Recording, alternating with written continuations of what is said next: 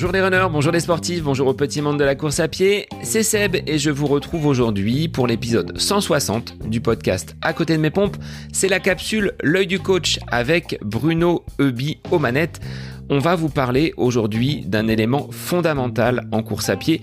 Non, non, non, ce n'est pas les jambes, il s'agit des bras. Comment bien les utiliser? Quel est leur rôle et comment on peut améliorer sa foulée?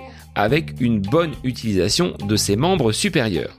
Alors je vous laisse en compagnie de Bruno Eubi, c'est la capsule L'œil du coach consacrée au travail des bras en course à pied. C'est le nouvel épisode du podcast À côté de mes pompes. Bonne écoute à vous. Bonjour Bruno, c'est toujours un plaisir de te retrouver pour ces petites capsules L'œil du coach avec une question aujourd'hui. Quelle est l'utilité des bras en course à pied? On parle souvent des jambes, mais très peu du haut du corps. Je te laisse nous en dire plus. Salut Sébastien, ravi de vous retrouver. Oui, c'est vrai que on parle beaucoup des jambes en course à pied. On, pense au, bas du corps, mais on oublie le, haut du corps et, c'est quelque chose qu'il ne faut surtout pas négliger. Donc les bras en course à pied, ça sert, ça sert à, plein de choses en fait. Mine de rien, on, s'en rend pas compte, mais ça, ça a une fonction importante. Alors euh, déjà, je dirais, avant que ce soit une fonction euh, qui va, qui va aider à courir plus vite, il faut que ça soit quelque chose qui, ne desserve pas. Et on voit souvent des gens qui ont des, des postures un peu bizarres. Alors, on, pourrait, quand on connaît quelqu'un, hein, je sais pas si tu as déjà remarqué, on, le voit arriver au loin et on le reconnaît. On reconnaît sa foulée, on reconnaît sa, façon de se. Moi, je, cours le long de la, voie verte à Reims et, je reconnais parfois certaines personnes par leur gestuelle. Ça, c'est quelque chose qu'on a en nous. Hein, c'est, c'est, ça fait partie de notre ADN. Donc, il faut pas non plus se mentir on n'arrivera pas à modifier complètement, et heureusement d'ailleurs, la, posture du, coureur, mais néanmoins, on peut essayer d'y parvenir. Donc les bras, avant tout, ils doivent être euh, relâchés. On ne doit pas avoir de contraction musculaire inutile. Les bras ne doivent pas être quelque chose qui, va euh, prendre de l'énergie. Hein. Si, les bras sont contractés, ça, ça prend de l'énergie. Donc déjà, on doit avoir une forme de relâchement dans le mouvement des bras pour ne pas que ça ça coûte de l'énergie qui ne va pas servir à, qui va pas servir à, à courir. Euh, ce qu'on ce qu'on peut conseiller aux, aux gens, c'est d'être euh, voilà d'avoir un mouvement euh, euh, relâché, les épaules doivent, doivent tomber un peu, le, mouvement des bras doit être plutôt euh, dans l'axe. Plus le, le, le, mouvement des bras est dans l'axe, et plus il va accompagner l'avancement. On imagine bien que si le mouvement des bras entraîne une torsion, une rotation du haut du corps, bah forcément, ça va se répercuter en bas, hein, un peu comme un ressort, et, forcément aussi, la gestuelle des jambes ne sera pas la bonne. Donc, il faut savoir que la gestuelle des bras, hein, il y a une coordination qui s'opère, et la gestuelle des bras a une importance aussi, un impact positif ou négatif sur la gestuelle euh, du bas du corps, sur la gestuelle du membre inférieur. Donc, membre supérieur et membre inférieur sont liés, et, c'est important que la gestuelle du, du haut soit euh, efficace et soit, euh, soit, la, la meilleure possible. Donc cette coordination, elle est, elle est importante. Les bras, ils ont aussi un rôle euh, d'équilibrateur. Essayez de, courir avec les bras le long du corps, les bras tendus, ou essayez de courir avec les bras sur la tête. Enfin bref, mettez vos bras dans une, dans une position qui n'est pas naturelle, et vous allez vous apercevoir que, que vous êtes déséquilibré, que ça ça va pas bien. Donc les bras, ils doivent servir à, à équilibrer le mouvement. Donc toujours pareil, hein, un mouvement euh, dans l'axe. Quelque chose qui est euh, logiquement, normalement, relativement, euh, relativement naturel. Et puis, euh, l'idéal ensuite, c'est que ce mouvement des bras, il soit aussi propulseur. Donc, dans dans la dans la gestion de la de la foulée, le, mouvement d'avant en arrière des bras va aider d'une certaine manière, hein, même si c'est pas lui qui qui est le propulseur principal, va être un élément de propulsion de de la foulée. On, a parlé dans une autre capsule des côtes, par exemple. Ben, on, se rend vraiment compte dans une, on se rend vraiment compte, pardon, dans une côte de l'importance des bras et de la propulsion que ça peut apporter. Donc, si ça apporte dans une côte, ça apporte aussi sur le plat. On le ressent moins, mais ça apporte aussi. Donc, plein de, plein de fonctions en fait ces, de ces bras de coureur.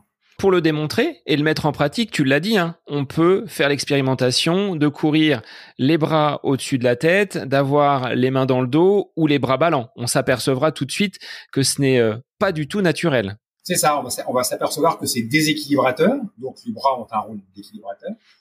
On va s'apercevoir que ça, nous freine dans la propulsion, dans l'élan qu'on a de, courir. Hein. Il faut savoir qu'il y, a une coordination entre, entre les jambes euh, et, les bras. Il y a, une, synchronicité des mouvements, même a, euh, ils sont à l'opposé. Hein. En général, quand on avance la jambe droite, à l'opposé, c'est le bras gauche qui va avancer, et quand on avance la jambe gauche, c'est le bras droit qui va, avancer.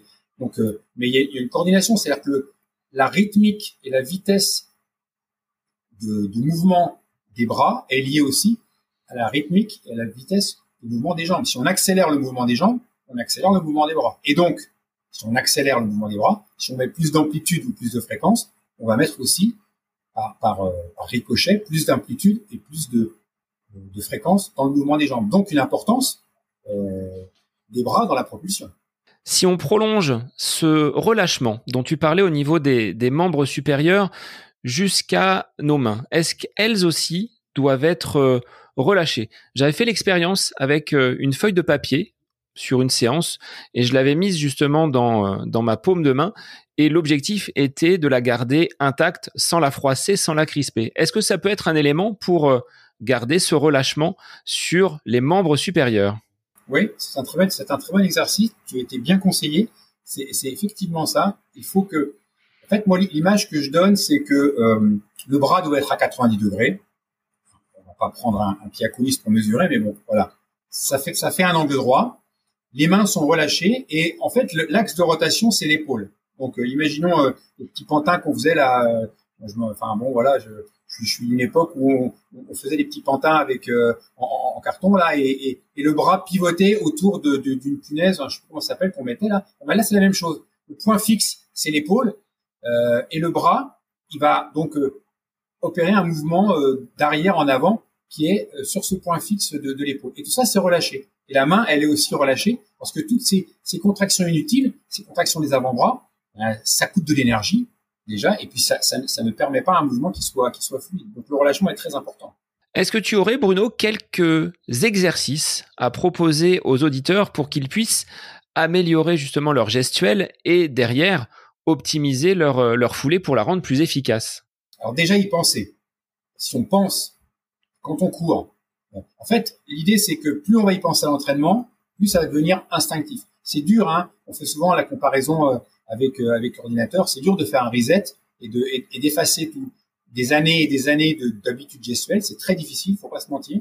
Mais néanmoins, si on y pense déjà à l'entraînement sur des séances qui ne demandent pas trop d'énergie euh, physique, parce que quand il y a trop d'énergie physique, on n'arrive pas à se concentrer. Sur des footings, par exemple, sur les sur les, séances avec une faible intensité, on peut déjà essayer de faire attention à ses mains, faire attention à ses épaules, qu'elles soient relâchées, faire attention à ce que ses bras soient dans l'axe. Déjà, si on répète ça pendant des séances qui sont peu coûteuses en énergie, on peut avoir l'énergie mentale de s'y consacrer. On peut aussi utiliser des, poids, des petites haltères qui sont très légères. En fait, un peu comme la côte contraint euh, d'avoir une certaine gestuelle, l'haltère ou le poids qu'on va avoir dans la main va contraindre aussi à avoir une certaine efficacité. Parce que si le mouvement n'est pas, euh, n'est pas fluide, s'il n'est pas celui qu'on attend, en fait, le fait d'avoir des poids, euh, ça va vite devenir euh, contraignant. Voilà. Ou le relâchement, l'exercice que tu, que tu citais, tenir quelque chose dans sa main sans le serrer. Alors la feuille, c'est très bien parce qu'effectivement, on voit tout de suite si on serre ou pas. Peut prendre d'autres objets, mais euh, c'est des petits, des petits trucs qu'on peut utiliser à l'entraînement pour améliorer son, son, placement des bras. Moi, je pensais également à d'autres exercices, mais que l'on peut faire à distance d'une séance de façon à renforcer les biceps, les triceps, d'utiliser peut-être des élastiques comme un nageur pourrait le faire pour travailler euh, en dehors de la piscine ses, mouvements et sa gestuelle. Oui, c'est exactement ça. C'est vrai que ce qui est valable pour, euh, un mouvement en natation, euh, donc ce qu'on appelle le travail à sec, peut se faire aussi en, course à pied avec des élastiques, avec une résistance plus ou moins grande. Tout dépend de l'exercice qu'on va, qu'on va viser. Si on cherche de l'amplitude du relâchement, on va mettre un, une tension qui sera faible. Si on cherche un renforcement euh, des muscles du haut, deltoïdes, triceps, biceps, on va mettre un petit peu plus de, résistance. Mais tous ces exercices euh, qu'on va faire en dehors de la course, oui, ont, ont, ont un intérêt. Alors bien évidemment, on va pas rechercher de la prise de masse musculaire, c'est pas le but. Il faut garder des exercices qui soient dynamiques, avec des faibles charges, pour, euh, regarder quelque chose qui soit spécifique à la course à pied. Et naturellement, en augmentant la cadence et ce mouvement des bras, plus il sera rapide, est-ce que les jambes vont suivre également ce même mouvement d'accélération?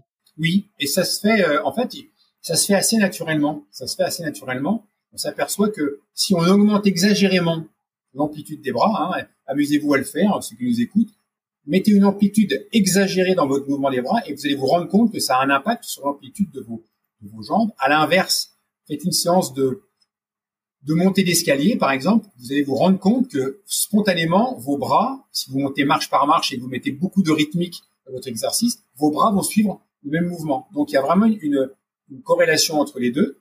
Euh, et donc, on peut aussi se servir de ce mouvement de bras pour influencer, d'une certaine manière, la, gestuelle et la, la rythmique des, des jambes, la fréquence de la foulée.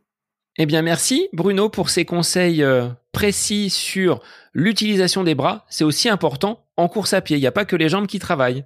Exactement. À très vite Bruno pour de nouvelles capsules. À très bientôt.